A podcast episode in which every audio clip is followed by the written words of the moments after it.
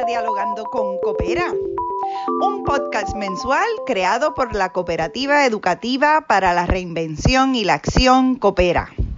Este podcast pretende interaccionar con interesadas e interesados en continuar pensando y profundizando en el tema de la educación transformadora la educación que nos permita crear organizaciones y espacios cooperativos, calidad de vida y el desarrollo de otra sociedad posible bajo el marco de la economía social y solidaria. Te invitamos a compartir nuestro podcast.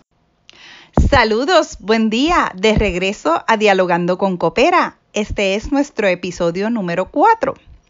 En el día de hoy, celebrando que tenemos vida y que nuestra conducta colectiva aportará a mantenernos en salud. Aislados en casa, pero continuamos pensando y repensando cuál es la educación que se necesita para transformar los modelos económicos que han llevado al planeta a este estado y continuar el desarrollo de organizaciones que promueven la economía social y solidaria. Hoy, retomando el tema de las características que predominan en la educación tradicional, que no permiten el desarrollo de la capacidad de pensar, sentir y actuar cooperativamente. En el pasado episodio le comentaba que podemos crear espacios que faciliten el desarrollo de esas capacidades, pero que para eso debemos asumir cinco principios pedagógicos en todas las experiencias educativas.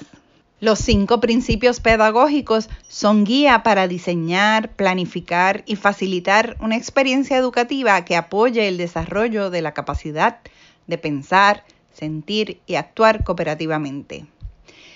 Estos cinco principios son la participación activa del aprendiz. Eso requiere autonomía, respeto, igualdad de oportunidades para el aprendizaje significativo. Número dos, el reconocimiento y la valoración de los saberes de todos, los que traen los aprendices, los que trae el facilitador, el recurso o el educador, el reconocimiento y valoración de esos saberes hace que seamos más sensibles a la diversidad de construcciones de la realidad. Y más adelante nos pueden ayudar a favorecer el principio número 5. El principio número 3, la contextualización de la experiencia educativa.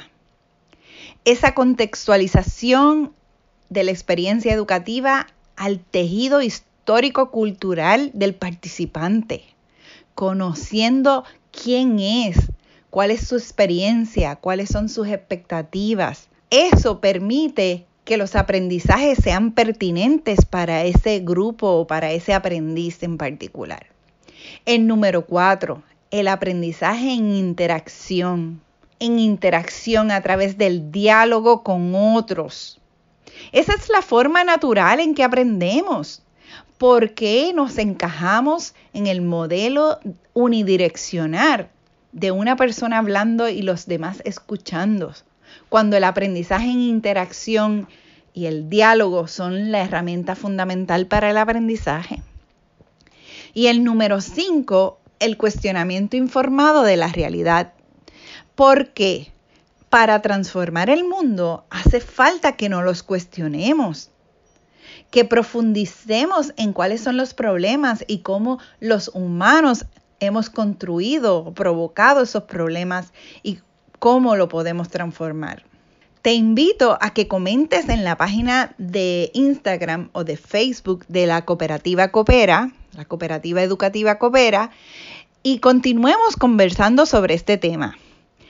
No te olvides escuchar el próximo episodio, el número 5, donde profundizaremos en los principios pedagógicos necesarios para lograr una experiencia educativa coherente y significativa con los valores cooperativos.